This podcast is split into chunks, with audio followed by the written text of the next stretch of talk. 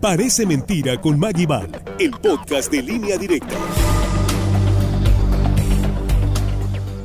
Excelente fin de semana amigos que nos escuchan a través de las diferentes frecuencias en el estado. Gracias por estar atento a las noticias en línea directa. Esto es, parece mentira, pero es verdad.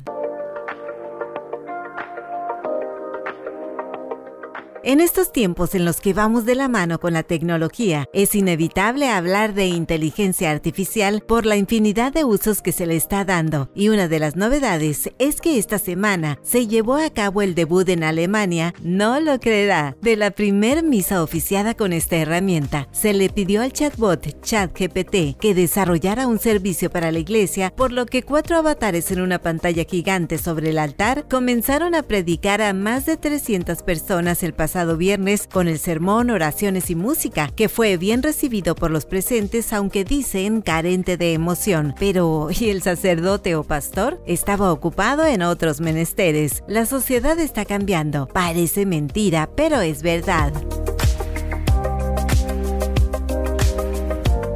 ¿Se imagina un mundo sin celular? Expertos en tecnología dicen que quizá está cerca su extinción gracias a la inteligencia artificial, que ya creó un nuevo teléfono que no tiene pantalla. Entonces, ¿de qué se trata? Proyecta todas las funciones directamente en la palma de la mano de las personas, como llamadas, mensajes, aplicaciones. También tendrá una cámara integrada que permite traducir en texto y en tiempo real y en un giro más sorprendente, escanear los ingredientes de un producto para saber si el usuario puede consumirlo basado en sus restricciones dietéticas. Se pone en la ropa y se lleva consigo a todas partes. ¡Qué cool! Será el próximo salto en el diseño de teléfono.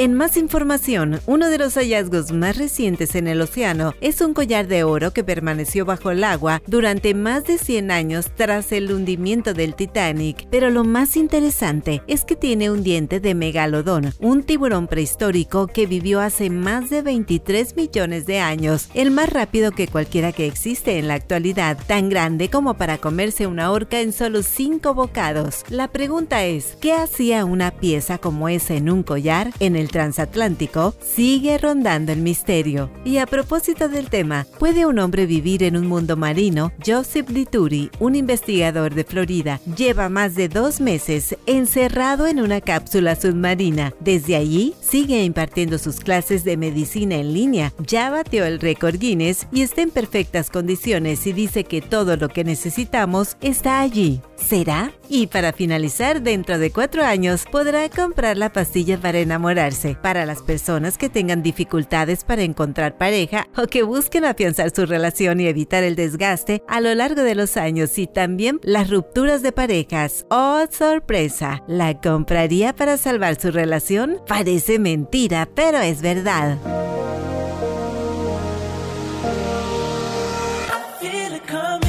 Soy Maguidal, gracias por escuchar y si gusta, atentos el próximo sábado. Buen día.